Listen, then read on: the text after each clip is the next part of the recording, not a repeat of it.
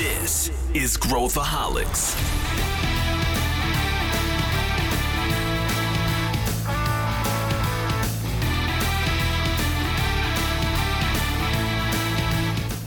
Olá, aqui é Pedro Van Gertner, sou CEO da ACE e esse é Growthaholics, o podcast para quem adora inovação e empreendedorismo. O episódio de hoje é sobre como uma empresa pode abordar inovação de maneiras diferentes. Sempre que a gente fala de inovação, vem aquela famosa pergunta: existe uma fórmula pronta para começar a inovar na sua empresa? No fim do dia, o que, significa ouvir o cliente? Como outras empresas da sua área podem te ensinar mais sobre isso? É aqui que você vai aprender a matar o seu negócio antes que o seu concorrente faça isso.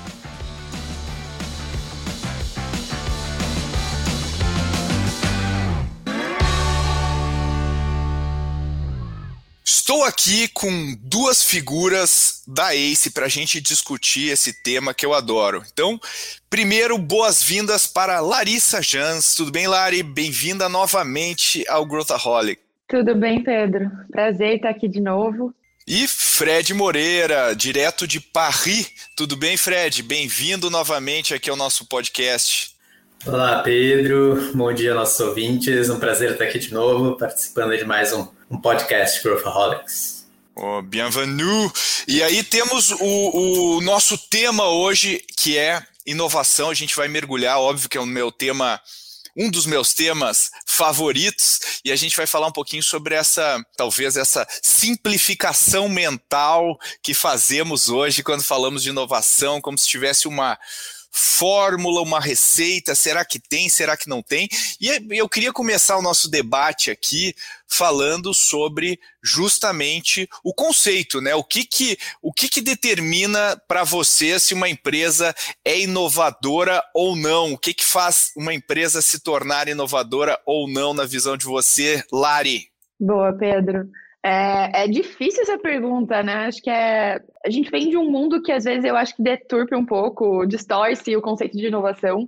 Mas, na minha opinião, empresa que é inovadora, empresa que pode ser considerada inovadora, é uma empresa que entende que ela pode criar cada vez mais. Acho que até cotando o Christensen aqui, é, é, quando a gente olha para os três tipos de inovação, né? Inovação que cria mercado, inovação que sustenta mercado, inovação que traz eficiência, a gente tem um leque muito grande de possíveis inovações aqui dentro, então que empresa que está preocupada e aonde que ela vai crescer, né? Qual é o mercado que ela vai alcançar próximo? Uma empresa que ela quer melhorar seus produtos, uma empresa que ela quer fazer mais com menos, para mim ela já pode ser considerada inovadora e a gente provavelmente englobou muitas das empresas, desde as pequenos e médios empresários até as gigantescas, que nem sabem que eles estão praticando inovação, mas é um tipo de inovação. Então eu vou bem nessa linha Uh, acreditando que a gente tem a maior parte das empresas já inovando e nem sabendo que estão inovando. O que, que, você acha, Fred? Muito bom que colocar além do que a, que a Lari já colocou, né? Eu acho que a inovação hoje acaba sendo um assunto tão da pauta que as pessoas acabam se inteirando e acabam trazendo essa inovação para dentro de casa. Aí, como a Lari colocou, eles não sabem o que estão fazendo.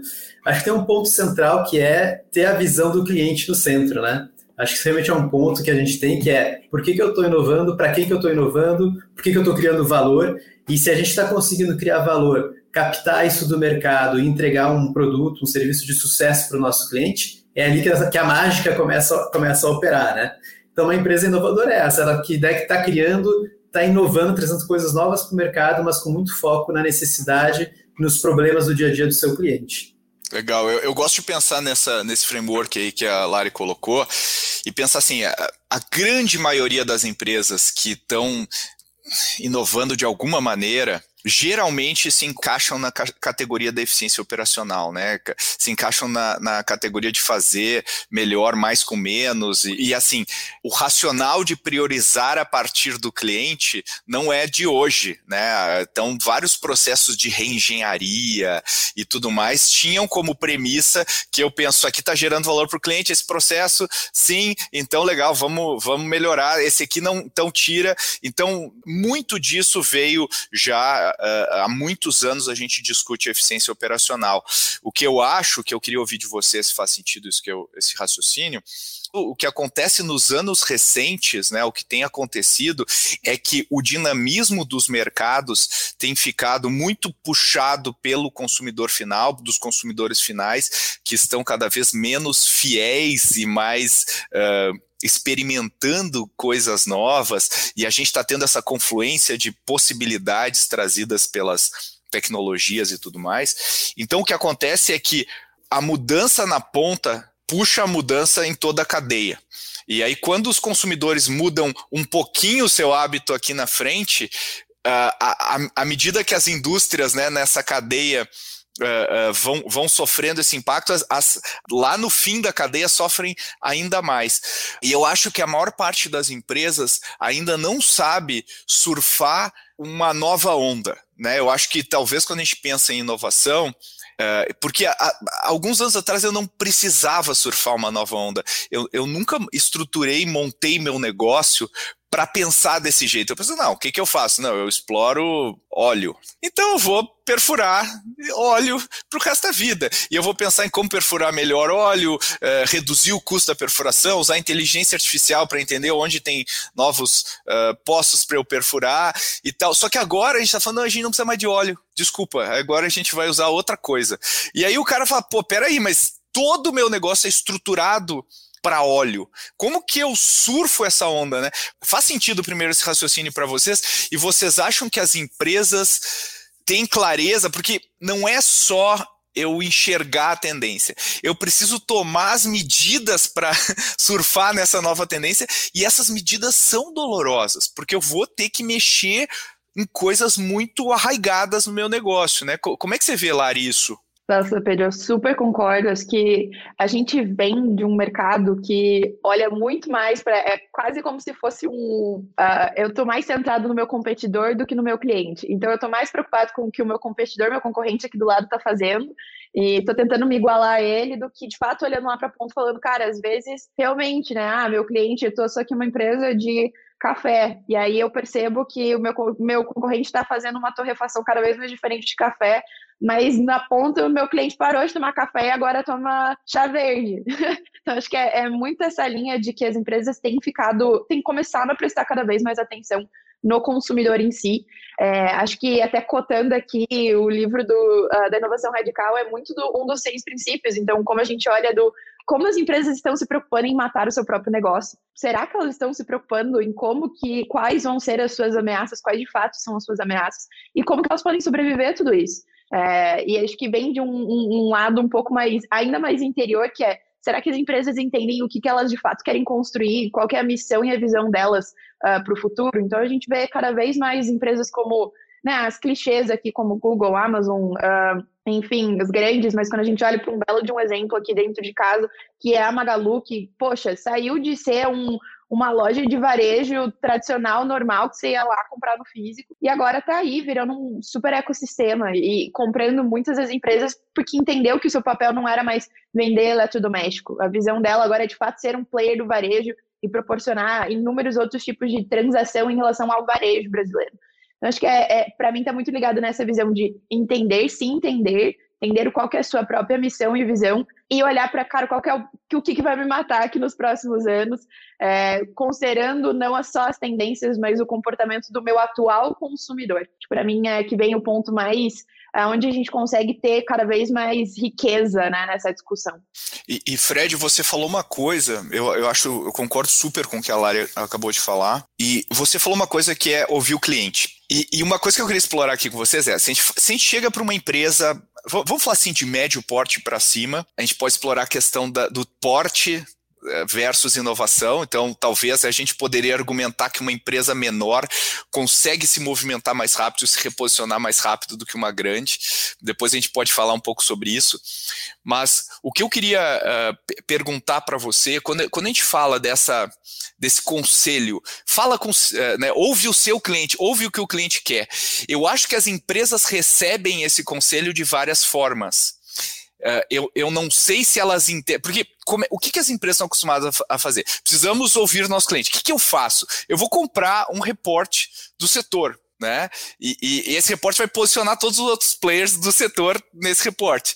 né? Como a Lari disse, provavelmente o tiro não vem do setor. Uh, ou eu vou contratar uma empresa de pesquisa que vai mergulhar no, no, setor e vai me trazer insights, vou comprar relatórios de insights, de tendências e tudo mais. Mas é isso, isso que significa ouvir o cliente, Fred, na tua visão? Boa, Pedro, bem colocado. Realmente a gente vai geralmente trazer essas, digamos assim, o tradicional, né? Como escutar tradicionalmente o cliente. Aí vem o reporte que você falou, né? algumas ações da área de marketing consegue fazer, mas como é que a gente passa dali? Eu acho que tem um outro entendimento de entender o cliente ou escutar o cliente que é via comportamento. Né? Então é uma observação mais profunda que aí pode ser tanto no local, né, nos nossos pontos de contato com o cliente, de observação, mas muito baseado em dados também. A gente vive hoje num mundo digital, mundo eletrônico, mundo de aplicativo, mundo de sites. Então, qual é o comportamento do meu cliente na minha jornada de compra, né? no meu relacionamento? Então, é conseguir interpretar isso. Quando eu faço uma ação, qual é a resposta do meu cliente? Ou seja, lancei uma nova linha de produto, né? quantas pessoas se interessaram, quantos compraram, eu tive interação, tive engajamento nas mídias sociais. Então, é, é um pouco entrar nessa era digital e fazer essa interpretação, trazendo isso para todas essas ferramentas tradicionais que a gente tem, de reporting, de escuta, né, de análise do mercado.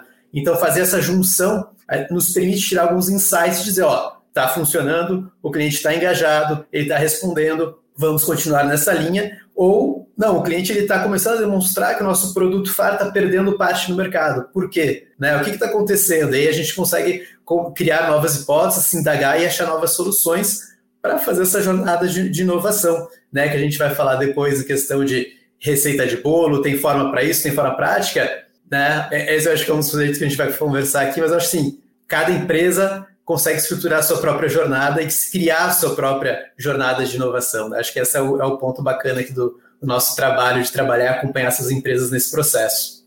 É, eu, eu, eu concordo. Eu, eu acho que as empresas, né, uh, então, cada vez mais as pessoas que trabalham nas empresas estão colocando camadas entre elas e os seus clientes, né? Estão colocando camadas que, de abstração. Então a gente cria personas, na verdade, quase idealizadas em relação a quem a gente gostaria que fosse o nosso cliente e às vezes não é quem de fato é o nosso cliente. E eu acho que isso também é uma coisa uh, interessante. E aí eu queria explorar um ponto que uh, quando a gente pega o nosso playbook tradicional de gestão, e que funciona especialmente naquele terceiro ponto, né, Lari, de, de otimização, de a gente fazer mais com menos, e aí tem várias empresas que a gente pode apontar como super exemplos nisso, no mundo inteiro, inclusive no Brasil, né, Ambev, várias empresas são muito, muito boas nisso. Mas quando a gente uh, estuda esses playbooks, uma das coisas que sai lá é fazer benchmark é fazer benchmark. Então, o benchmark é, pô, eu, eu tenho um processo X,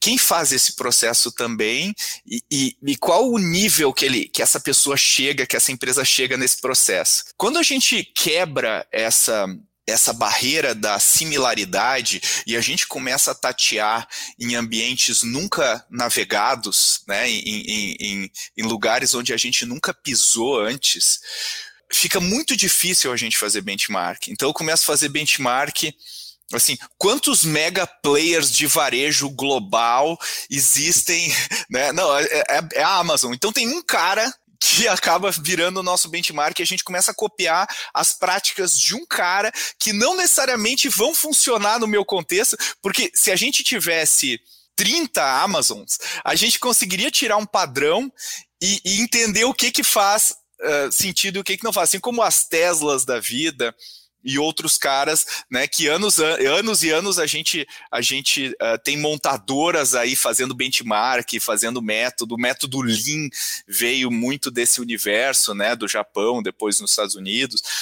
Como é que a gente lida com benchmark e se ancora em alguma coisa em um mundo onde a gente tem referências muito complicadas de lidar, que a gente muito ruído no meio disso tudo? Como é que, o que a gente pode dar de orientação? É, é, é eu estou fazendo uma pergunta bem ingrata para ti, Lari mas, tá, mas a gente pode até tentar explorar juntos. Mas o que, que, a gente pode dar de orientação? Qual que é o farol que ilumina o caminho das pessoas que, que, que querem inovar uh, quando a gente tem muita dificuldade de fazer benchmark?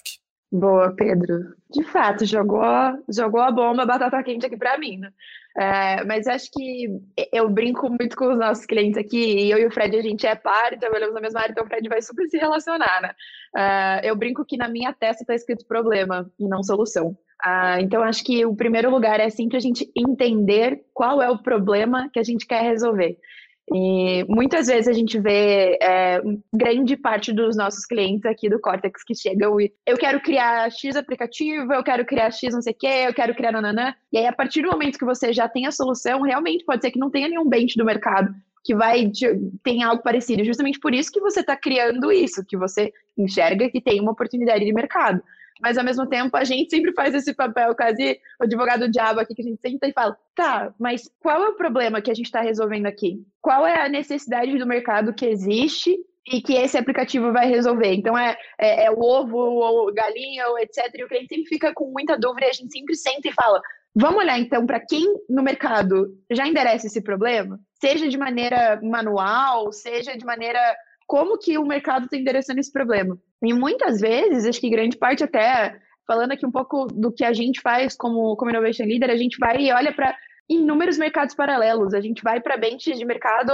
sei lá, estou atendendo uma empresa aqui de varejo, mas eu vou olhar para uma empresa de mercado financeiro na Índia. Não sei, mas se ela está conseguindo resolver o mesmo problema é, lá na Índia, é um super bench para eu entender maneiras de resolver o problema não necessariamente de criar a solução, mas isso vai me trazer insights para criar a melhor solução dentro de casa, né? E conseguir de fato inovar trazendo outras referências do mercado de empresas que conseguiram trabalhar aquela nuance. Então, é, Larissa dizendo, eu acho que isso o farol deveria ser quem está atendendo o problema ou endereçando de certa maneira uh, o problema, né? Às vezes não vai ser exatamente aquele problema, mas uh, a gente consegue olhar, inclusive, numa escala global, e aí a gente incentiva muito os nossos clientes aqui dentro de casa.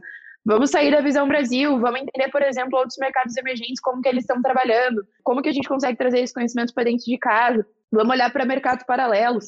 Se você é de varejo, vamos olhar para o setor alimentício, vamos olhar para a agricultura. Não sei, mas vamos realmente abrir a cabeça para olhar, o, resolver aquilo que está, o sangramento está no problema. Né? Então eu, eu posso estancar o sangramento com pano, com band-aid, com várias coisas. Então acho que a ideia é o que, que a gente precisa olhar para o problema primeiro e fazer, conseguir fazer esses benches paralelos é, para trazer o máximo de insights para a criação de uma solução, para de fato gerar essa inovação. Então, batata quente, mas acho que, na minha visão, é quase como se fosse simples. Olha para o problema, entende quem que está trabalhando o problema e, e segue nessa linha, que acho que vai ter bastante sucesso uh, em relação a conseguir olhar para essa solução. É, eu, eu, concordo super. E eu acho que é assim que justamente que essas empresas que a gente está falando aqui resolvem as questões, né? E acho que o Vale do Silício, uh, uh, enfim, a gente tem, a gente pode criticar várias coisas, né, do Vale do Silício e tudo mais, mas enfim, é o, é o grande polo de inovação. Não acho que vai deixar de ser o polo de inovação, como muitas vezes a gente fala.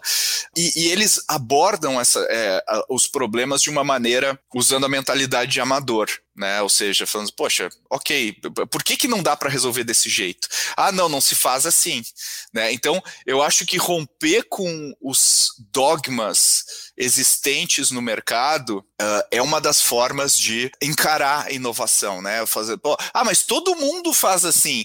Quem disse que esse é o melhor jeito só porque todo mundo faz assim.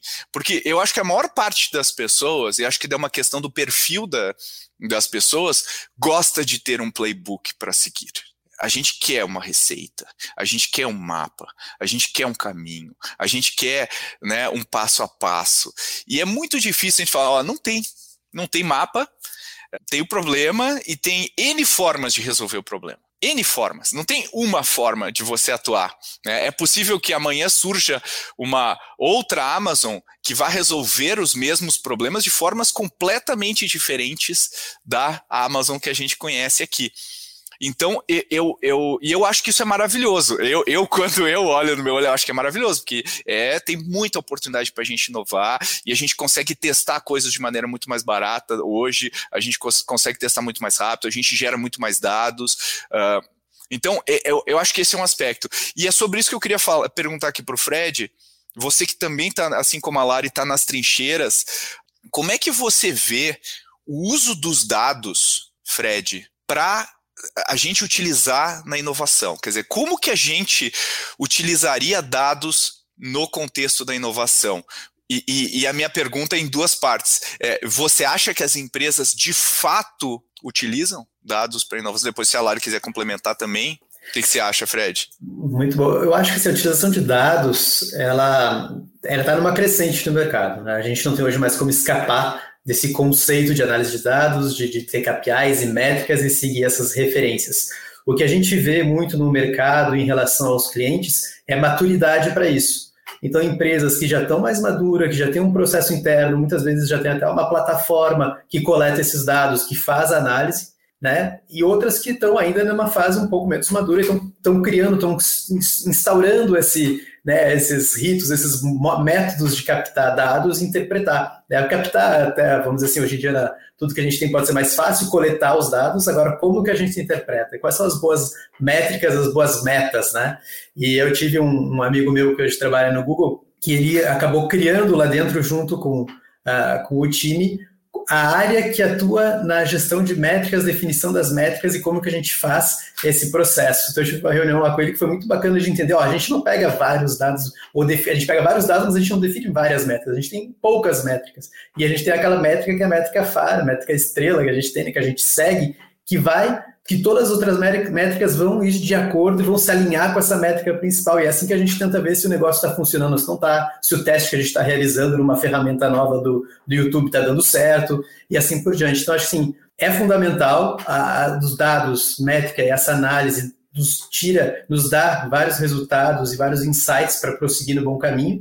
E dentro do processo de inovação é fundamental, porque a gente está sempre testando, né? Então, quando a gente cria uma nova solução para o cliente, né, desenvolver uma hipótese, desenvolvemos uma solução, trazemos isso para o mercado, num teste de conceito, no MVP, o que, que, vai nos dizer se está dando certo ou não? São essas métricas, são esses resultados que a gente consegue identificar se estamos no bom caminho ou não.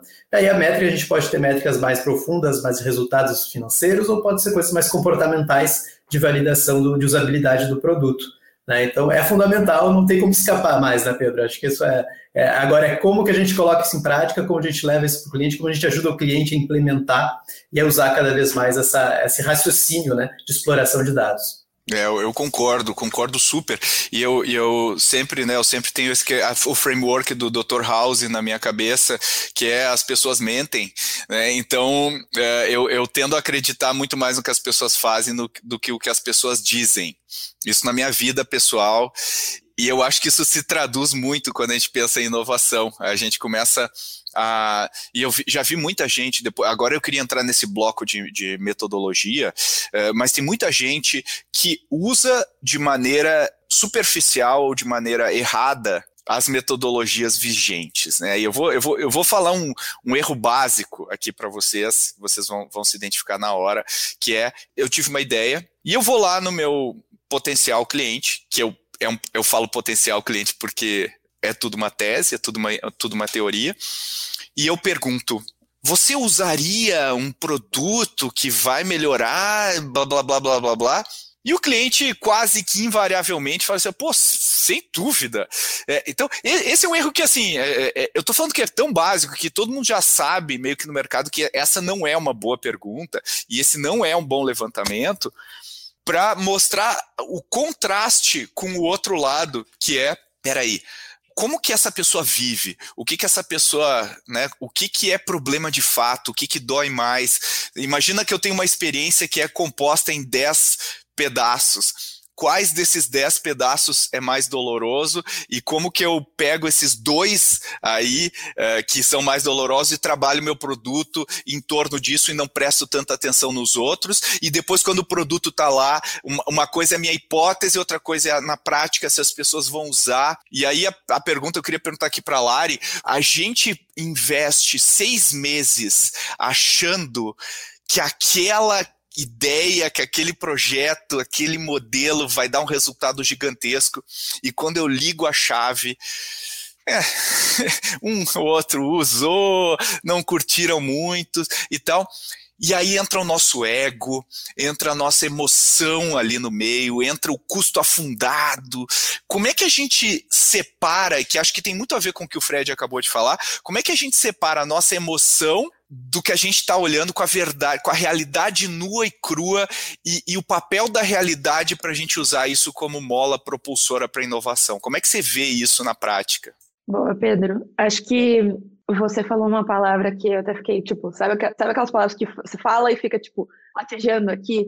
que é a palavra dogma. Acho que a gente normal, como seres humanos, como culturas, a gente tem nossos dogmas, a gente tem as, as nossas verdades, e quando a gente vai para o meio corporativo, é exatamente isso, e a gente, na nossa cabeça, já sabe qual é a melhor solução, a gente já sabe o. Não, isso aqui funciona. E a gente cria essa verdade dentro a gente mesmo se sabota no sentido de, cara, eu acredito que isso aqui funciona, em vez de entender isso como um achismo ou como uma hipótese e de fato validar isso com o consumidor final, com quem você vai estar trabalhando lá na ponta. Então acho que muito disso pode ser evitado, né? Chegar ali no final dos seis meses uh, e falar, putz, nossa, deu errado, o produto não, não teve o mercado, não teve a aderência que a gente imaginou. É de fato usar metodologia ágil, é usar Scrum, é ir testar, validar, aprender com esse teste uh, e conseguir quebrar em etapas de validação, tirar as suas verdades, tirar a, a, jaqueta da sua própria verdade, se colocar no lugar do cliente, ter uma visão de empatia, uh, entender muito mais como você falou, né? Eu não chego direcionando o que, que o consumidor quer, eu de fato escuto o que ele quer. Então, inclusive, a gente fala muito aqui nas nossas entrevistas, quando a gente faz entrevista com o consumidor, sempre pergunta aberta. A gente não quer uma pergunta de sim ou não, a gente não quer uma pergunta onde eu vou ter uma resposta que eu já sei qual vai ser a resposta dele. Se eu sei qual que vai ser a resposta dele, ok, eu não preciso mais nem validar, né? Nem preciso ficar ali perguntando. Uh, mas acho que é muito essa visão, e a gente ainda vem numa. Uh, claro, a gente sabe que metodologias ágeis é um tópico super abordado e mega latente para muitas empresas, mas a gente ainda tem muita empresa que faz o, o, o ágil, mas ainda com uma visão de waterfall, né, com uma visão de uh, bem top-down também. Então, acho que é um lado de um medo, inclusive, de validar. Muita empresa que ainda tem esse, esse receio de como que ela se desprende uh, da verdade dela para testar e corre o risco, talvez, ali de testar e colocar um produto não tão maduro no mercado. E tem muita gente que pensa exatamente assim: ah, eu estou colocando um produto não tão maduro no mercado, e o que, que, vai, o que, que vai ser de mim, o que, que vai, sei lá, influenciar aqui uh, nas minhas ações. A gente já ouviu isso em reunião, assim, e a gente tenta dizer, cara, isso aqui vai evitar que você cometa uma cagada lá na frente. Então, é a validação aqui hoje e, e ciclos pequenos de validação para a gente ter certeza que a gente está construindo algo que em seis meses faz sentido para o cliente final e não que em seis meses o cliente final tem a primeira versão e ele fala, putz, não curti muito, né? É, assim, em dez dias eu e falei, olha, olha isso aqui, tá legal, tá bom? Massa, a gente vai de 10 em 10 dias conversando com o cliente ali para ter certeza que nos seis meses tem um bom resultado. Então eu iria na linha de, cara, validar mesmo, tirar, tirar a jaqueta da verdade aqui, entender que são todos achismos e precisa sim validar com, com o teu cliente final o que, que ele quer e não o que, que é melhor na sua concepção. Eu, eu acho, Lara, em relação a isso, é, é, é, muito agradável trabalhar de portas fechadas, né? Criar uma solução, pensar numa solução, idealizar, é, desenvolver um produto, uma visão. É, assim, tem um lado muito fácil se a gente não vai se confrontar com o mercado, com o cliente é, e fazer essa interação. Né? Então, é, acho que essa é a grande assim, desafio que a gente vê em muitos projetos ou empresas que ainda não estão numa dinâmica de inovação, que ainda não estão testando no mercado as suas ideias, é essa passagem ali, ó, o pessoal hoje trabalha aqui idealizando uma solução, criando, ou leva tempo até para fazer a primeira versão do produto, amanhã a gente quer testar isso rápido, quer levar, quer confrontar o cliente, né, vai, vai ter esse choque ali, então as pessoas têm que estar adaptadas e eu acho que isso até vem um pouco nessa questão de cultura de inovação, como a gente leva essa cultura para dentro da casa, né, para dentro das empresas, porque eles têm que estar preparado para isso, né, testar rápido, validar e, claro, aí nesse processo todo que a gente já conhece das startups, poder pivotar. E a gente faz muito esse, essa pivotagem nos nossos próprios projetos internos de inovação com os clientes, entender, ah, tá dando certo, não tá, é o momento de alterar, vamos fazer uma modificação, vamos rever o processo, vamos rever as pessoas, esse questionamento constante, né? Que é essa metodologia aí que a gente aplica muito de, de metodologia ágil, de lean, né, e cada vez mais está próxima do mercado da realidade. E isso que vocês falaram é, é muito interessante porque quando a gente olha as primeiras versões e os primeiros resultados que a gente tem com as nossas primeiras versões, é muito difícil a gente dar o jackpot lá, aquele, né, vira uma máquina de ganhar dinheiro. Geralmente é, entra de lado. É, não é um negócio muito legal a primeira versão, ela é feia, ela não funciona direito, ela é muito pequena comparado com tudo que a gente quer fazer o cliente não curte muito, não responde, não dá bola. Enfim, tudo isso acontece. E, e, e, é muito fácil nessa hora a gente falar, é, não deu, né? tentamos e ou, ou, ou, ou, o que é mais comum é essa metodologia não está funcionando, esse processo não está funcionando, uh, vamos matar. Como é que vocês trabalham psicologicamente isso no dia a dia com as pessoas que vocês interagem, porque um, e, eu já tive muita experiência nisso, né? Eu pego uma, pego uma startup que existe há, sei lá, oito meses. Tu vai olhar o produto, os processos, a maneira como eles estão organizados, é tudo super tosco e tal. Um ano depois, ela, pô, já, o produto já está redondinho cinco anos depois, ela já está unicórnio. Então, a gente não entende esse, essa lógica do juro composto aplicado nas melhorias que a gente vai fazendo nesse aprendizado, que ele vai acumulando com o passar do tempo e ele cria uma curva exponencial em termos de aprendizado. Como é que vocês lidam psicologicamente com as pessoas quando elas se deparam com essa realidade e elas acham que nós estamos andando, né, nós time, né, estamos muito lentos quando deveríamos estar muito mais rápido. Se eu já tivesse construído todo o software, já estava no ar rodando e faturando. Como é que vocês lidam com isso, Lari? Pedro, vou dizer que não é fácil. É, a gente vem, né, uh, o, perfil de cliente que a gente atende dentro do Cortex são perfis de clientes com produtos muito maduros. Então, eles querem trazer essa visão de maduro o tempo inteiro. Não, isso aqui tem que estar assim, tem que estar assado. E muito do que a gente faz é trazer uma consistência na visão inicial do projeto. Então, poxa, nossa visão inicial é esta. Iremos usar os dados para medir o, o, o quanto estamos sendo assertivos ou não em relação a, aos nossos MVPs, às nossas validações. E pode ser uma coisa que a gente sempre deixa claro: tá tudo bem errar, tá tudo bem se a gente invalidar uma possibilidade. A gente vai ter a certeza que daquele jeito não vai funcionar. Isso é ótimo. Então é, é, é um jeito, vou dizer assim, é um jeito de quase trazendo uma visão do plano e relembrando o plano a todo tempo. É, é trazer a visão de como que a gente desdobra, por exemplo, OKRs uh, ou metas anuais para OKRs trimestrais, para ir realmente olhar para a sprint e trazer isso localizado dentro da sprint, um objetivo dentro da sprint.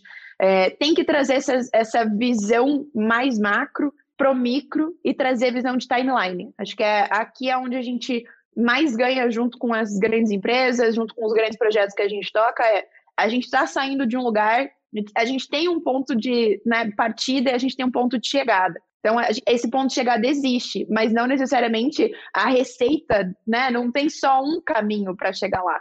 Então, a gente deixa os nossos clientes mais tranquilos quando a gente mostra que o ponto final é este aqui. Pode ser que vão ter alterações ao longo do caminho, isso a gente já diz, inclusive, no início do projeto, para evitar, né? Ah, mas era assim, mas era assado. O, o objetivo final está descrito ali, mas a gente precisa ter a consistência uh, de olhar todos os dados, de olhar todas as validações e trazer essa calma na hora de falar: deu errado, vamos se movimentar aqui, aprendemos, o que, que aprendemos com esse erro? Vamos para o próximo passo. Então, acho que é, é trazer muito essa tranquilidade em cima das decisões que precisam ser pautadas para a gente chegar na linha final. Muito bom, muito bom, Lário. Acho que tem. Queria ter uma outra experiência aqui que é em relação aos nossos clientes e programas que a gente roda, que é o programa de intraempreendedorismo. Que eu acho muito legal, adoro rodar programa de intra porque né, os times eles entram com uma pegada ali muito, muito empreendedora, muito startup, a gente realmente está tá começando, está criando algo em conjunto. E, e sobre esse tipo de processo, o que eu acho interessante, aí vem muito dessa questão de estar preparado para essa jornada, é que os times entram com muita energia, né? Já começa a criar, começa a validar, e aí a gente começa a fazer as interações. Vai entrevistar potenciais clientes, uh, começa a trabalhar um pouco na definição do que é o produto, cria uma primeira versão, e aí a gente vê muito uma. Tem muito uma onda, assim, do, do, do não do engajamento, o engajamento está sempre lá, assim, mas da, da motivação, da energia, que ela tende a ser super alta no início, ela cai muito num certo momento, porque né, a gente começa a se confrontar a esses desafios, e aí depois ali que entra um pouco né, da, do trabalho que a gente faz de acompanhar, é ajudar a implementar as metodologias, mas, mas também acalmar o time, né? Trazer para eles, ó, é uma fase de validação, vamos analisar, daqui vai sair alguma solução, vamos observar, e geralmente a gente consegue, né? Uh, achar ali os, os, potenciais, achar as novas dinâmicas para dar o bom caminho para o produto, para o projeto, respondendo à mesma necessidade do cliente, a mesma dor, mas a forma ela vai mudando, ela vai alterando, né? Isso no programa de intro eu estou falando aí de quatro a seis meses, né? Mas quando a gente vê numa uma empresa crescendo, numa startup, ou num programa de inovação que sai desse processo inicial e que vai para uma spin-off, ele é contínuo. Então, esse trabalho, essa melhoria contínua que a gente estava falando, que o Pedro comentou, ela vai ali realmente uh, se juntando, vai ficando camadas, e essas camadas é que vão permitir no futuro criar uma solução que vai ser, quem sabe, um unicórnio ou uma solução de sucesso no, no mercado. Muito legal. É, eu acho que esse é o grande desafio, né? É, é, como que a gente trabalha o nosso emocional. Por incrível que pareça, né? É, é, é uma questão emocional, óbvio que tem uma questão da gente tá indo para o lado certo, a gente ter uma visão clara, enfim, tem um monte de coisa. Mas eu acho que a gente saber lidar com essa imperfeição inicial e ter o foco e a disciplina para ir ajustando de acordo com as coisas que a gente vai aprendendo é o grande desafio uh, da inovação e também do empreendedorismo. Se a gente for pensar, uma startup causa o mesmo, a mesma frustração, né? De puxa vida, eu tenho tanto caminho pela frente, eu tô tão atrasado, todo mundo sente que está atrasado, né? Acho que é um dos reflexos desse, desse mercado. O que me leva à questão que eu queria abordar com vocês, que é a questão proposta inicial aqui do nosso, nosso, pod, nosso episódio do podcast podcast, que é a gente falar um pouco da fórmula. Porque muita gente, puxa, não me venha com discussões uh, filosóficas sobre o meu negócio, desculpa, eu estou sem tempo. Me dá a fórmula, o que, que eu preciso fazer, passo a passo, e vamos lá, vamos fazer, e eventualmente que doa o menos possível aqui né, que eu né, tá aqui, quanto de investimento, eu vou botar um dinheiro aqui, tá resolvido. Como é que vocês veem isso? Existe essa fórmula uh, que a pessoa simplesmente copy-paste? Co co como é que a gente pode uh, pensar sobre isso de maneira mais clara? Vamos lá. Boa, boa pergunta, né? Grande desafio. Eu acho que fórmula, eu, eu, eu, não gosto dessa visão de fórmula, receita de bolo, né? Eu acho que assim seria muito fácil a vida é, se, se fosse assim, né? A gente pode ver até na própria cozinha, se eu pego vou fazer um, um um bolo, é, é, é, é um, um, milímetro ali dessa fórmula ali da minha receita e já, já, a coisa já desanda na cozinha. Isso pode acontecer muito também na, no processo de inovação. Então, eu acho que tem um trabalho que é feito inicial, que é realmente o planejamento da inovação. Né? Uma coisa que na Ace Cortes a gente faz muito com os nossos clientes, que é primeiro entender o cliente, entender o seu contexto, entender os desafios, fazer uma avaliação da maturidade interna de inovação, né? se a empresa está pronta ou não para passar já para ações ou se ela não está pronta para passar para as ações, como é que a gente estrutura o processo, uma visão uh, que ela tem que levar para o mercado, né? E dentro dela criar essa jornada de inovação. Então eu acredito muito que cada empresa deve, né, criar a sua própria jornada, identificar quais são os pontos fortes, seus pontos fracos, e aí ela tudo isso começa muito pelo, pelo engajamento das lideranças, né? Isso tem que é, é um movimento que tem que ter essa aceitação, né? As lideranças têm que estar prontas para aceitar que toda empresa vai se transformar e que todos os colabora, colaboradores têm essa capacidade de trazer inovação, participar nesse processo. Né? Então, esse é o primeiro, primeiro ponto aí. Boa, eu super concordo com o Fred. Realmente não, não acho que tenha assim uma fórmula de báscara da vida que vai ser copy-paste para todo mundo, uh, mas a gente sempre tem que partir do princípio de estar aberto a essa inovação. Uh, não adianta ter um, um, mindset fixo aqui, não adianta ter uh, muitas verdades, porque realmente isso vai ser um entrave e vai gerar o que você acabou de falar, né, Pedro? Ah, me traga aqui XYZ. Não, não funciona dessa maneira, realmente é de uma maneira muito mais qualitativa, entendendo caso a caso. A gente precisa, obviamente, ter essa visão mais aprofundada de aonde essa empresa quer chegar, o que ela quer alcançar, quais são os horizontes de inovação que ela está trabalhando ou não, né? Então, poxa, ela está mais preocupada hoje em defender o core business dela, ela está já olhando para produtos um pouco mais além, ela está olhando para produtos que complementam a oferta. Acho que tem muito essa visão da gente conseguir trazer. É, cada uma das etapas vai ter uma maneira de ser feito, é, então não dá para. E, e, tem, muita tem muita empresa menor ou empresa que ainda está começando a trabalhar com inovação que olha para quem está lá super despontando, né? Eu estou tentando pensar em outro exemplo, mas sempre me vem a Magalu, né? É, você vê a Magalu da vida que já está ali, hiper H3, comprando um monte de empresa, uh, fazendo M&A a rodo, e, a gente, e tem empresas que se comparam e acham que essa é a maneira de inovar ah, vou comprar uma outra startup aqui, vou fazer uma POC com uma outra startup e isso vai funcionar. Mas às vezes a própria cultura da empresa não estava pronta para receber aquela uh, essa aquisição, esse, corpo da startup, não era a mesma maneira em que ambos funcionavam. Então eu vou sempre voltar um pouco para os seis princípios, né? E quando a gente olha o design organizacional aqui para mim talvez seria o começo da receita do bolo. Como que você se organiza de fato e como o Fred falou, como que eu olho para a liderança estando aberta e depois você desdobrando para os demais colaboradores de que essa inovação irá que agora a gente está mais preocupado em como que a gente inova, como que a gente faz mais com menos, como que a gente se sustenta, ou quais são os novos mercados que a gente precisa abranger. É, para mim, essa é a receita de sucesso. Primeiro se preocupar com pessoas e depois você se preocupa com produtos e processos. É, eu concordo muito com essa questão de olhar para dentro, olhar o design, né? Até que quando você mencionou, né, Lari, quando a gente, quando eu escrevi o, a estratégia da inovação radical, eu me preocupei muito com, com esse mundo formulaico aí que vivemos. Não falei, poxa, eu não, a, a, Amazon não usa a fórmula da, da Netflix, que não usa a fórmula do Facebook. Esses caras são muito diferentes. A gente tende a colocá-los no mesmo balaio, mas eles operam de maneira, né? É, para quem está na Netflix, olhar o Google parece que eu estou olhando a Petrobras, né? Em termos de processo, cheio de documentos. Então, eu acho que é, mais do que uma fórmula, acho que os princípios, como você mencionou, é, ali, pô, vamos olhar o design, vamos olhar, são, são mais úteis para a gente pensar sobre a nossa empresa. Qual que é o problema? A gente tem que pensar a gente tem que pensar. Não dá para fazer o copy-paste. E eu acho que esse é o problema que a gente vive, porque uh, se eu vou ter que pensar, eu vou ter que arriscar, eu vou ter que uh, errar, eu vou ter que fazer apostas, eu vou ter que mudar as pessoas que estão, uh, ou enfim, se mudar, vou ter que mexer a estrutura, eventualmente vou mudar, eventualmente eu vou ter que capacitar, vou ter que treinar as pessoas que estão comigo, uh, fazê-las pensar de outro jeito.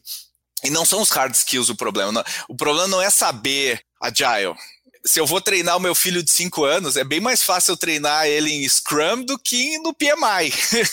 né? O Scrum, são, ele entende o que é uma daily meeting, ele consegue né, fazer o Scrum bem mais fácil. Então não é o problema dos hard skills. Óbvio que eu vou ter que saber mexer com dados e tal. É muito mais uma questão de como eu penso e como e a, e a energia que eu vou colocar nisso. Pensa você falou o exemplo da Magalu. Pensa assim, quantas empresas apostariam com a agressividade que a Magalu uh, uh, apostou lá atrás, uh, quando era muito mais seguro eu seguir um determinado playbook do varejo brasileiro. Né? E, a, e a Magalu, óbvio, ela estava numa situação ruim quando ela começou a fazer as experimentações. Então, ela tinha o downside, né, tava já medido, mas mesmo assim, uh, poxa, precisou de muita energia, muito foco, muita comunicação, né? Então acho que é o ponto talvez mais crítico. E agora, porque a gente está aqui no, no, final do nosso episódio, eu queria pedir para vocês, para a gente, se não existe fórmula, que conselhos a gente poderia dar, um ou dois aqui, para os nossos ouvintes que estão querendo dar um passo mais agressivo na direção da inovação? O que, que eles podem fazer? O que, que as pessoas que estão nos ouvindo podem fazer na visão de vocês? Quem quer começar? Vai, vai lá, Fred. Vamos lá. Não, acho que tem assim, a gente falou né, sobre a questão de receita de bolo, sim ou não. Acho que o que existe são boas práticas uh, e coisas que a gente pode levar para dentro de casa, para dentro da empresa. Então a empresa tem que entender o seu momento e começar a fazer, eu começaria por experimentações, né? Claro que até a gente ter depois, até a empresa virar um ecossistema de inovação, a gente tem que começar por algum lugar. Então, a gente pode começar identificando, pô, qual é o projeto que eu tenho aqui dentro de casa, né, que eu estou identificando que é um potencial para o meu cliente, e eu gostaria de testar ele. E para testar ele, a gente consegue trazer essas metodologias de validação, né, de ideação. Então, é, eu, eu começaria, se tivesse um conceito pô, eu quero começar, escolhe um projeto, identifica ele, identifica dentro da empresa quem pode tocar e testar, né? E aí a gente vai validar e vai ser um primeiro experimento ali que eu vou começar a sentir né? Então, acho assim, ah, um, depois, um, um, departamento de inovação resolve? É porque eu vou ter ali uma área, uma direção de inovação, que eu sou uma empresa inovadora? Claro que não. Mas eu, eu vejo isso como um caminho para a gente poder aos poucos evoluir. Então, eu testo algumas coisas, eu faço alguns testes internos de projetos de inovação, valido no mercado, valido internamente se deu certo, as pessoas se engajaram, eu identifico se eu tenho as pessoas já com alguma mentalidade para poder tocar adiante. Depois eu identifico ali e crio um departamento ou pessoas que vão ser responsáveis de levar essa cultura para dentro da empresa.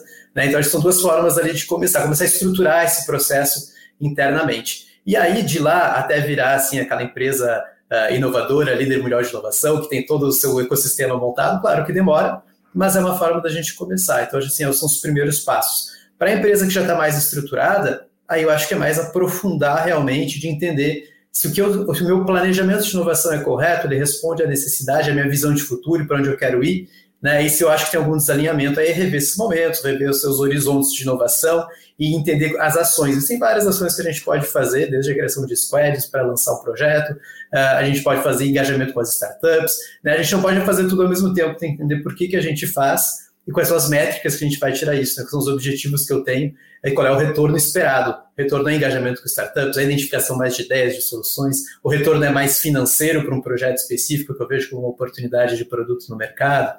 Então, são, tentei abranger dois lados, assim, né? Quem não está inovando ainda e quem já está já tá inovando. Boa. Acho que Fred falou praticamente tudo. Uh, sigo piamente o que ele comentou. Acho que traria eu, como uma pessoa um pouco mais teórica, traria também, cara, se você ainda não leu o livro do Pedro, uh, da Inovação Radical, faça isso, leia o livro, acho que é, é né, não é jabá, mas acho que é um lado de como que a gente consegue começar no pequeno também, então realmente destravando alguns conceitos na nossa cabeça em primeiro lugar, e depois trazendo essa visão para a corporação, independente se você é um analista, independente se você é um gerente, se você é sócio da empresa, acho que é extremamente importante ter isso como verdade, ter essas, ter essas visões diferentes uh, antes de começar a aplicar. Uh, também recomendo o livro do A Arte de Fazer o Dobro de Trabalho em Menos Tempo, do Jeff Sutherland, pai do Scrum, então acho que também tem muitos princípios ali que podem ser aplicados para depois você realmente sentar e entender o que, que, o que, que isso impacta na onde a sua empresa quer chegar. Aonde você, como profissional, quer chegar, né? Não só olhando para empresas, mas às vezes a gente tem aqui autônomos, uh, enfim, que querem começar a inovar nas suas áreas. Acho que todos esses princípios podem ser adequados para a sua realidade e cabe a você adequar a realidade, né? Não vai ser copy-paste, não vai ser receita. Acho que o conselho que eu daria é entenda, internalize e depois adeque. Vai ser algo personalizado mesmo a ser trabalhado. Não vai ser uma receita de bolo. É, olhe para players do mercado, se inspire, mas gaste um tempo né, para planejar, para criar algo que faça sentido e que não seja aquela meta uh, impossível que você nunca vai alcançar e vai te deixar cada vez mais frustrado. Acho que, para mim, esses seriam os dois principais conselhos. Muito legal. Acho que são todos conselhos bem bem relevantes para quem está querendo trilhar esse caminho. E eu, e eu diria o seguinte, né? Também acho que corroborando o que a gente falou lá no início, para tentar pensar com a sua própria cabeça, não, não, não ficar tão preocupado com o que os outros estão fazendo, olhar para o seu cliente, olhar para a sua realidade, para o seu contexto e tomar decisões baseadas no seu contexto, adaptar. Não é porque a China está fazendo aquilo que você tem que copiar a China, porque a China é uma outra realidade, não é porque o Vale do Silício está fazendo aquilo, você precisa copiar o Vale do Silício. Eu acho que, como a Lari falou, você tem que se inspirar mas buscar uma, uma, uma forma de pensar sua uh, e pensar sobre o futuro, parar para pensar um pouco sobre o que está acontecendo. Né? A gente não para porque a gente está soterrado de milhares de atividades, então parar um pouquinho, parar com o time e discutir o que está acontecendo, olhar, eu acho que é super importante também. Bom, com isso, encerramos aqui o nosso episódio de hoje. Espero que vocês tenham gostado aí, quem está ouvindo. E eu já aproveito, eu curti muito essa, essa conversa, achei super legal. E agradeço, Larissa Jans, obrigado novamente aí pela sua participação, foi muito boa. Valeu, Pedro. E Fred Moreira, direto de Paris, obrigado, obrigado, meu amigo, e até a próxima aí, Fred. Muito bom, pessoal, obrigado, um prazer ter tido essa nova oportunidade aqui de compartilhar um pouco da nosso conhecimento e experiência que a gente leva aqui dentro da Ace Cortex. E aí, você gostou desse papo? Se você curtiu dessa conversa, tem um episódio muito legal do Growthaholics que eu queria te indicar. Dá uma passada no episódio 51, onde a gente comenta sobre o papel do intraempreendedorismo na inovação. Além disso, eu também escrevi um livro sobre inovação chamado A Estratégia da Inovação Radical, que você pode achar em qualquer livraria, basta dar uma busca rápida aí na internet. Uma outra sugestão, se você quer se aprofundar sobre o tema, é uma discussão que a gente falou no episódio 88 sobre os chamados hubs de inovação. Será que eles são apenas uma moda corporativa? Dá uma olhada e vê o que você acha. E se você escuta a gente no Spotify, não deixa de seguir o Growthaholics, você vai ser notificado sempre que tiver um novo episódio. E se você também ouve a gente no Apple Podcasts, dá uma seguida na gente e avalie a gente com cinco estrelas. Muito obrigado e até a próxima.